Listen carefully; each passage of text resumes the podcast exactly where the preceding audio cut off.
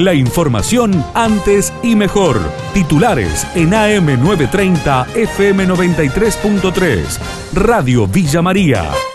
Antes y mejor. Iniciaron en Villa María los trabajos del Plan Integral de Bacheo. El intendente interino de la ciudad, Pablo Rosso, dialogó con nuestro móvil. Hace unas semanas atrás hemos iniciado lo que habíamos mencionado como proyecto de pavimentación de 200 cuadras para este año, 800 cuadras en el mandato del intendente Martín Gil.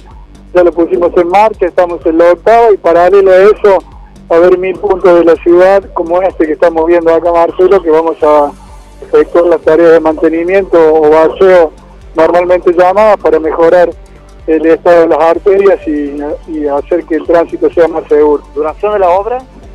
Seguramente vamos a estar trabajando por los próximos cuatro meses, al igual que tenemos diagramado eh, cumplimentar las 45 calles de pavimento en estos cuatro meses que vienen. Comerciantes se movilizarán en reclamo por el alto costo de las facturas eléctricas. Será mañana, en horas del mediodía, Marcela Soleani, presidenta del Centro Comercial de la vecina ciudad, dialogó con nuestra emisora. Nos concentramos a las 12 para salir 12.30 desde nuestra sede en Avenida Carranza 256. La idea es transitar la Avenida Carranza hasta la calle Belgrano ingresar por esa arteria hasta la calle Marco Juárez y después este, retomar por la calle Lima saliendo al puente Alberdi y ingresando por calle San Luis hasta 25 de mayo, donde pasaremos frente de las oficinas de, de PEC y tomaremos Buenos Aires para desconcentrarnos en la Plaza Independencia de Villa María. Canje de deuda, según un especialista, el gobierno va a ceder a los reclamos jurídicos de los bonistas. Si bien los detalles se van a conocer en el transcurso de la jornada, el licenciado Carlos Egiaro aseguró a Radio Villa María que el gobierno argentino está necesitado de arreglar. Hoy se hace la presentación formal ante la Comisión Nacional de Valores en Estados Unidos de lo que se estuvo negociando en los últimos días. El tema va a terminar probablemente en una propuesta en torno al 53% del valor nominal del bono. Argentina ha cedido bastante en ese punto, pero algunos fondos de inversión se habían puesto muy firmes en que querían pautas jurídicas con respecto a que si llega a haber incumplimientos del gobierno argentino en los próximos años, ellos tengan los elementos para tener cómo de nuevo ir eh, legalmente sobre el gobierno argentino. Y me da la impresión que el gobierno argentino ha terminado cediendo en eso, lo vamos a saber finalmente finalmente en el transcurso del día, pero creo que finalmente el gobierno argentino, que está muy necesitado de arreglar, va a estar cediendo también a los reclamos de carácter jurídico con respecto a los bonos. Crean un segundo comité de expertos por COVID-19, abogados, filósofos y expertos en bioética lo integrarán. Va a permitir generar estrategias sanitarias con mayor apego y adherencia social, dijo Ignacio Maglio, abogado diplomado en salud pública.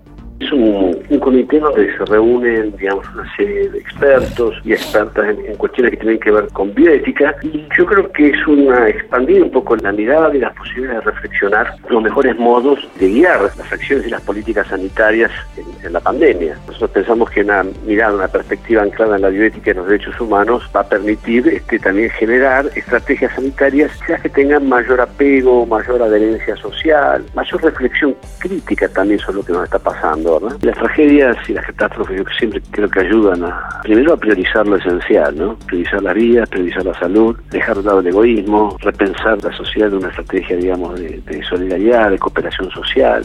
Primer sábado de julio, Día del Cooperativismo, Ariel Huarco destacó la labor que llevan adelante las cooperativas. El titular de la Alianza Cooperativa Internacional y la Confederación de Cooperativas de la República Argentina habló sobre la realidad del sector. Bueno, lo encontró, al igual que en todo el resto del mundo, en medio de una crisis sanitaria que devenida en crisis económica, social y ambiental, tiene a las cooperativas y a las mutuales trabajando junto a sus comunidades para enfrentar este problema, esta pandemia de la mejor manera posible y tratar de, de acompañar a las instituciones que forman parte de este gran movimiento en la solución de los problemas que están teniendo y en el acompañamiento que están haciendo en cada una de las comunidades donde están presentes. Más de 1.200 200 millones de miembros, con 3 millones de cooperativas que generan 280 millones de puestos de trabajo en todo el mundo, están presentes en todos los continentes y representan en cuanto a su facturación anual a la quinta economía del mundo, con lo cual es una economía fuerte, con empresas sólidas que están presentes en todos los países del mundo. La solidaridad, la ayuda mutua, poner en el centro de todos los objetivos, de todos los esfuerzos a la persona, al ser humano, al contexto en el que se desarrolla y cuidar de que todos estén incluidos y que nadie se quede atrás. La información de Villa María y la región. AM930, FM93.3. Radio Villa María. Antes y mejor.